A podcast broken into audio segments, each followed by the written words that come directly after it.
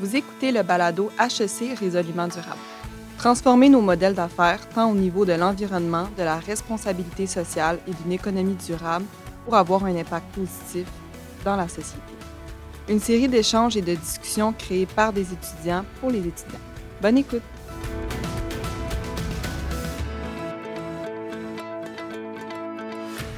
Bonjour à tous et à toutes et bienvenue euh, au euh, premier épisode du euh, balado Résolument durable. Je, m'appelle Cyrine Gapsi et je fais partie de l'escouade d'aider à HEC Montréal. Et je suis ici virtuellement avec Joanne Turbide, secrétaire générale et directrice du DD à HEC, qui souhaiterait vous dire quelques mots. Bonjour à vous, chères étudiantes et chers étudiants d'HEC Montréal. Il me fait grand plaisir de vous souhaiter la bienvenue en cet automne un peu exceptionnel.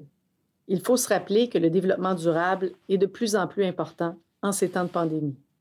En effet, cette pandémie origine de la dégradation accélérée de nos écosystèmes et je vous invite à prendre soin de vous et aussi de notre seule et unique planète.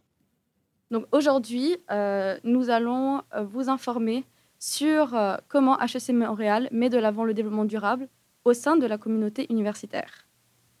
Pour commencer, je vais vous lire une partie du rapport en développement durable du HEC, le rapport qui a été euh, établi euh, en 2018 et 2019.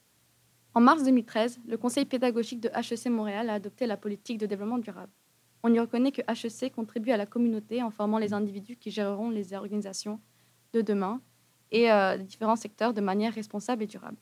Consciente de l'influence qu'elle exerce sur les décideurs de demain et de l'impact que ceux-ci auront sur les destinées de leurs organisations et de la société en général, HEC entend les préparer à contribuer au développement durable dans leur environnement.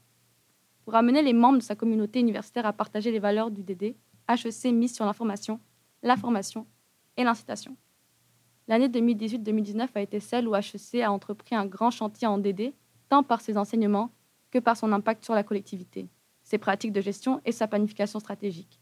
L'école intègre désormais le concept afin de s'assurer de remplir sa mission et de former les leaders de demain. L'extrait que nous venons de vous lire provient du rapport annuel en développement durable 2018-2019. C'est dans cette optique d'apprentissage et de formation que nous présentons aujourd'hui le premier épisode de notre balado résolument durable.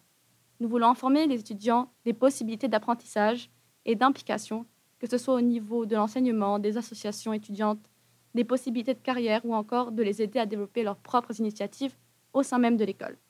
C'est pourquoi les prochains épisodes seront pris en charge par les étudiants impliqués dans notre escouade DD qui présenteront différents sujets à travers des discussions libres ou des entrevues. Mais euh, le développement durable dans une école de gestion, qu'est-ce que ça représente concrètement? C'est quoi les actions qui ont été mises en place euh, pour euh, développer cette culture axée sur le DD Nous avons posé la question à Joanne Turbide, secrétaire générale de HEC et directrice à la direction de développement durable. Il est important d'enseigner et d'étudier le développement durable dans une école de gestion comme HEC Montréal, puisque nous formons des gestionnaires de demain qui seront au cœur des transformations pour résoudre les conséquences de la crise actuelle et peut-être, nous ne le souhaitons pas, mais de celle à venir. Les leaders de ces organisations devront réfléchir davantage aux enjeux de la mondialisation, à l'utilisation efficiente des ressources, à la circularité de l'économie, à la diversité de notre société et à l'inclusion des marginalisés. Merci beaucoup, Joanne. Cela met la table pour notre série balado résolument durable qui présentera différentes facettes du DDHC Montréal. Nous espérons vous donner le goût de vous impliquer. Notre prochain épisode portera sur les différentes ressources qui s'offrent à notre communauté étudiante lorsqu'on souhaite réaliser un projet en DD. À la prochaine!